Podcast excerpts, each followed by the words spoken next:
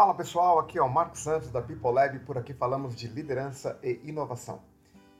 Hoje eu gostaria de falar um pouco sobre a Síndrome de Estocolmo. Essa síndrome é o um nome normalmente dado a um estado psicológico particular em que uma pessoa submetida a um tempo prolongado de intimidação passa a ter simpatia e até mesmo amor ou amizade perante o seu agressor. Acontece, portanto, que algumas pessoas podem acabar manifestando sentimentos de afeto por alguém que lhe agrida.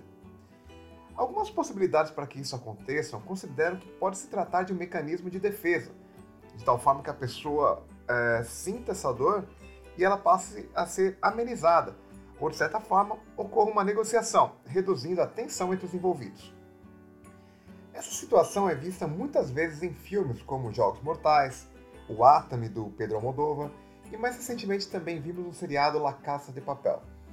Até mesmo uh, a música, essa situação já foi citada, como por exemplo pelas bandas Muse, Blink-182 e The Who. Mas qual o motivo de estarmos falando disso aqui? Quantas vezes não nos sentimos presos em um lugar que estamos trabalhando e não conseguimos sair de lá? Quantas vezes nos submetemos a algumas situações humilhantes porque o salário tem que cair no final do mês ou porque o plano de saúde é bom? Muitas vezes a gente se apega às pessoas que gostamos e achamos que com elas será possível superar a situação naquele local. Mas muitas vezes não é possível. O assédio continua a ocorrer e nada da pessoa mudar de lugar. É aquele medo de perder emprego, medo de denunciar para os responsáveis da empresa e de não darem nada ou pior ainda, a situação se voltar contra a pessoa que está denunciando. Claro que aqui não estamos falando de má fé, a denúncia vazia. Estamos falando de fatos comprovadamente de assédio. Mas as pessoas ficam ali presas, sem chance de crescimento, se submetendo às mais variadas formas de pressão. E quanto disso não é culpa da pessoa?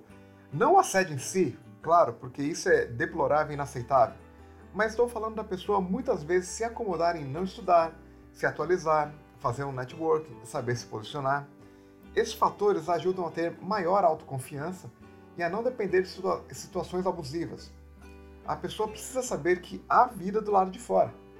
Trocar de emprego é uma situação absolutamente normal e esses contratos são rompidos sempre que não fizer sentido para uma das partes.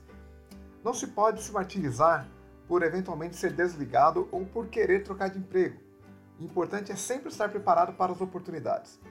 Toda mudança tem que ser para melhor. Então, faça a mudança ser melhor.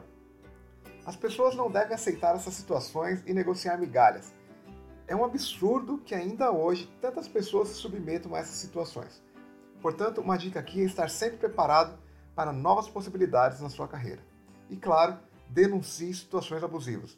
Você e apenas você é o responsável pela sua carreira. Portanto, se ajude e ajude a empresa a crescer em termos de capacitação e liderança. Ninguém precisa ter um cargo gerencial para atuar como líder.